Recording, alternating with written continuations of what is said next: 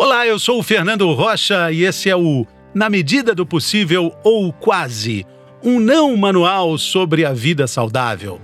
Não manual porque a gente, felizmente, não tem manual.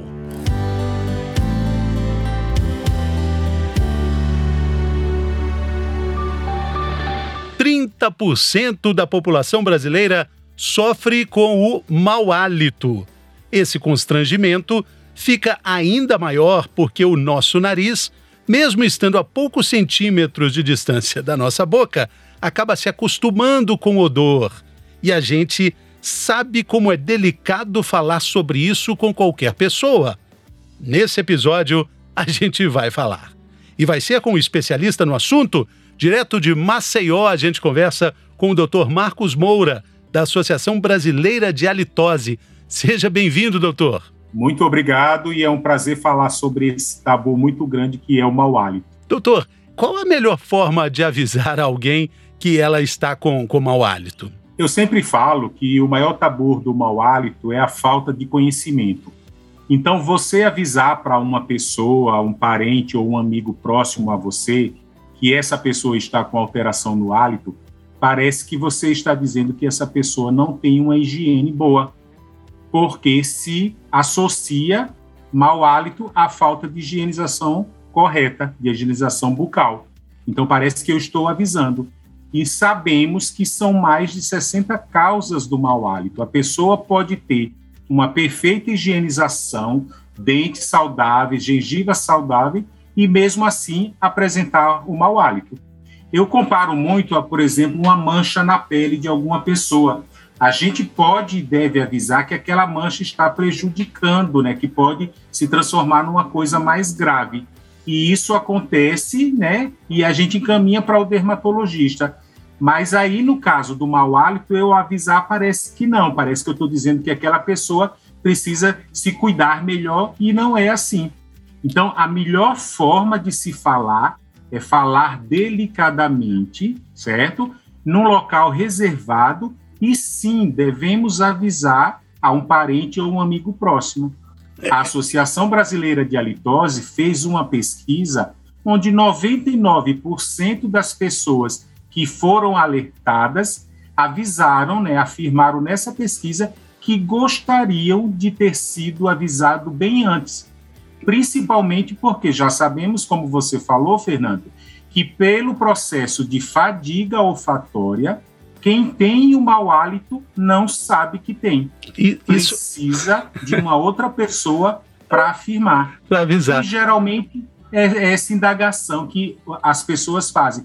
Como é que o fulano aguenta o mau hálito dele? O coitado nem sabe que tem. E não precisa sabe. É. avisar, ser avisado. O, o, doutor, outro dia eu vi uma frase na internet muito interessante falando exatamente sobre isso. É, dizia o seguinte: é, se o nariz, que fica a poucos centímetros da boca, que está ali para te ajudar a perceber, né, a percepção do o sentido do olfato, para te deixar vivo para o mundo, é, ele não consegue perceber o mau hálito. Então imagina quantas coisas mais a gente acha que consegue fazer sozinho e na verdade a gente precisa mesmo é de ajuda, precisa de pedir ajuda do outro e precisa também ajudar as outras pessoas doutor está falando muito bem aí, o fato de estar com mau hálito não tem nenhuma conotação com falta de higiene, mas sim com alguns problemas. É, parece que são 60 causas de mau hálito, não é, doutor? Só que existe esse senso comum de achar que, primeiro, falta de higiene e depois, problema no estômago. Mas não é bem assim, né? Com certeza. Eu falo 60, mas existe já relato científico de 80 causas, por isso que eu falo acima de 60 é, existe esse grande mito de que o mau hálito vem do estômago. Isso é uma é, afirmação muito errada do nosso passado, onde nós dentistas não tínhamos profundidade no assunto. Por isso que a Associação Brasileira de Halitose, ela sempre pesquisa, faz campanhas de divulgação, vai atrás de artigos, né, científicos e sabemos hoje que 90% das causas estão na boca. Esse relato do, do problema estomacal foi devido ao H. pylori. Né? O H. pylori, por muitos e muitos anos, ele foi o principal responsável. A H. pylori ela está sobre a língua. E aí dizia que devido a essa quando se fazia endoscopia, os endodontistas afirmavam que ela era a causa principal e que ela estava no estômago. Então, o, o, o paciente ele vai né, para todo aquele processo de fazer exames, começa a tomar medicamentos e, por fim, sabe que não se resolve, certo? Então, isso é um problema que, graças a Deus, já estamos desmistificando junto com a associação, mas ainda, infelizmente, existem muitos profissionais. Eu fiz recentemente uma pesquisa aqui em saúde pública com os dentistas, eh, perguntando o que eles qual é o procedimento que eles fazem quando recebem um paciente com queixa de mau hálito. E muita, muito desses profissionais afirmaram: a gente faz todo o tratamento dentário, bucal, é, limpezas, profilaxias, e se ainda persistir, encaminhamos para o gastro. Então, infelizmente, nossos profissionais ainda não estão preparados a conduzir. E sabemos que hoje em dia o profissional de primeira escolha né, para o atendimento diagnóstico e tratamento do mau hálito é o cirurgião dentista. Só que ele precisa estar qualificado. Mas, e ma aí não acontece. Com mais qualificação. Mas, doutor, é, de uma forma geral, existe também o consenso de que estômago vazio causa, causa mau hálito. Pessoas que fazem regime, ficam muito tempo sem comer. Quando a gente acorda pela manhã, aí talvez por outros motivos também. Mas é, a pergunta é essa: estômago vazio causa mau hálito? Causa, mas ele não é o culpado o, o, estômago vazio, quando ocorre, principalmente quando a gente dorme, todo mundo sempre vai acordar com mau hálito, a gente precisa de energia né, para o organismo funcionar. Com o estômago vazio, vai haver uma queima de gordura no organismo para a obtenção dessa energia. Essa queima de gordura é, há compostos mal cheirosos que são eliminados né, durante a degradação da gordura e entram na corrente sanguínea e via pulmonar pela respiração. Não sairia da boca, sairia do nariz um hálito alterado. Lógico que quando a pessoa falaria, via pulmonar também exala, mas ele não, o estômago não seria o culpado. Poderia se dizer que a falta de comida no estômago, mas a origem desse mau hálito é na corrente sanguínea via pulmonar eliminação nasal. Interessante. Então, às vezes, a gente tem mau hálito pelo nariz? Pelo nariz, exatamente. E isso é feito diagnósticos. É, a gente faz os exames organolépticos ou até com aparelhos de medição, hálito bucal e hálito nasal. Então, eu poderia até diferenciar no meu diagnóstico. Se o hálito sendo só bucal, o hálito vem da boca. Se o hálito sendo só nasal, ele vem a nível sistêmico. Aí teríamos que investigar. São causas raras, mas que existem sim. Problemas de insuficiência renal, hepática, é, carcinomas, entendeu? Ele sairia só pelo nariz. E quando o hálito é bucal e sistêmico, ele realmente pode ver, devido a esse problema que eu falei, via pulmonar de compostos orgânicos, ou diretamente na boca. Porque quando ele sairia pelo nariz, ele sairia num, num grau, certo? E quando ele sairia pela boca, ele sairia num grau maior. Ou seja, na boca também tem alguma coisa que está comprometendo o hálito. Doutor, é, tem uma ligação muito grande também com a saúde bucal e a saliva. A falta da saliva já é um indício de mau hálito, a famosa boca seca? Com certeza. Por isso que no nosso diagnóstico fazemos o exame de cialometria, onde a gente vai medir a quantidade de saliva, qualidade, turbidez, viscosidade, pH. A gente mede, né? A gente faz um verdadeiro exame de todas as características da saliva. Por quê? Porque a saliva, numa quantidade menor, certo? Ela pode ter proteína naquela saliva proveniente de, da mucosa da nossa boca, certo? Que descama. E aquela saliva estagnada na boca, porque Fernando é muito engraçado. Se eu tenho dúvida de que estou com mau hálito, qual é a minha reação? Ficar mudo. Eu não vou falar para ninguém saber que eu tenho mau hálito, eu fico mudo. Se eu fico mudo, eu não produzo, eu não renovo, eu não lavo a minha boca com a minha saliva, que a gente brinca dizendo que é um ótimo detergente bucal. Então, se eu não lavo a minha boca, aquela saliva estagnada, parada, até uma água parada no meio da rua, se ela fica parada, ela vai começar a ter um cheiro desagradável. Imagine a saliva, onde temos bastante bactérias, moléculas de proteínas e muitos outros, outros componentes. Entendeu? Então, por que também acordamos de manhã com mau hálito? Porque não produzimos saliva. Interessante. Aí eu confirmo. Boca seca dá mau hálito. Então, é necessário termos uma boa salivação e renovar essa salivação. Eu estando, eu falando aqui e sabendo que no meu é, resultado do meu exame de cialometria eu produzo 2,5 de saliva, a saliva está sendo constantemente liberada na minha boca pelo músculo masseter que encosta nas glândulas parótidas, né, que é no ato de como se eu estivesse mastigando. Então eu estou produzindo saliva, eu paro um pouco, engulo saliva e eu estou renovando a flora bacteriana da minha boca. Mas se eu tenho essa produção de 2,5 e acordo e fico mudo, com certeza eu vou ter mau hálito à noite. Então a saliva é um fator importante, muito desconhecido para muita gente, de que é ela que pode prevenir a, é, o mau hálito e ajuda na nossa saúde bucal. Isso, interessante. Mais uma dica de ouro aqui é, inclusive, para você, nossa ouvinte, nosso ouvinte que está acompanhando a gente, vale aí indicar esse podcast, esse episódio, para quem você está é, sem jeito de dizer que tem um certo mau hálito.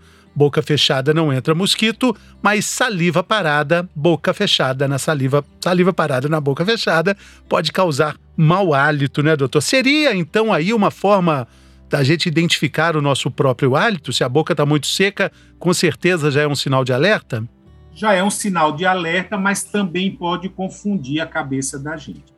Fernando, você acredita que a maioria dos pacientes que nos procuram, quando eu falo nos procura, seria nos consultórios dos nossos membros da Associação Brasileira de Halitose, eles acham que tem mau hálito e não tem. A maioria, Fernando entendeu? Por quê? Porque eles provavelmente têm alguma alteração salivar. Essa alteração salivar leva a um gosto ruim na boca, pode ser para um gosto amargo. Eu classifico, não é classificação científica, mas é uma classificação minha. Uma boca travada, uma boca pesada, certo?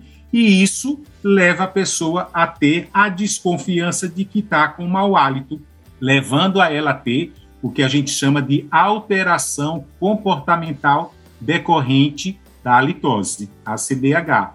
Aí, esses pacientes com essa boca amarga, alguém próximo a ele, no ato de, da pessoa coçar o nariz, a pessoa já acha que a pessoa está coçando devido ao mau hálito. Se alguém oferecer uma bala, um chiclete, a pessoa acha que está com mau hálito se num, num, num, ambiente de uma turma grande e alguém soltar um, um punzinho ali e uma outra pessoa falar assim, nossa, que cheiro de um, alguém soltou um pum, a pessoa acha que o mau hálito dela é cheiro de fezes e está confundindo a pessoa. É complexado. É, e essas pessoas, elas não têm mau hálito. Então, elas precisam saber que existe essa alteração que a gente chama de digeusia. É uma alteração do paladar, provavelmente decorrente por uma alteração da saliva, que a pessoa tem uma baixa salivação, e ela precisa de orientações para melhorar essa saliva, saber como limpar corretamente uma língua. Na língua existem as papilas valadas, que são as papilas do gosto amargo, e elas estão na região mais posterior da língua, lá na garganta, recebendo um muco quase 24 horas da respiração, que a gente promove a formação desse muco, e esse muco acontece o gotejamento nasal posterior, que é amargo. Aí muda toda a sensação daquela boca mais leve, né? e a pessoa inculca, levando a necessidade de algum, em alguns casos, a gente ter que indicar a um psicólogo e até a um psiquiatra. Puxa vida, que aí já é um caso extremo, né, doutor? Agora, se a gente fala de prevenção do mau hálito, a gente fala então necessariamente de uma boa escovação da língua, com esses aparelhos que existem aí em abundância no, no mercado, né, nas farmácias. Existe, mas com certeza precisa ser bem indicado. E eu preciso falar aqui, você acredita que um dos melhores raspadores de língua que eu indico eu não encontro no estado de Alagoas. Eu não tenho, o mercado de Alagoas não tem como oferecer isso para os meus pacientes. Então, eu tenho que adquirir esse produto para poder passar para os meus pacientes, certo? Porque cada língua tem um formato, um posicionamento.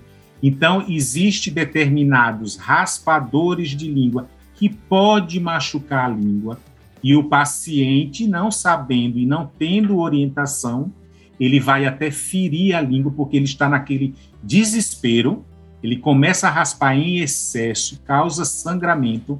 Sangue é proteína, que seria uma das bases do mau hálito.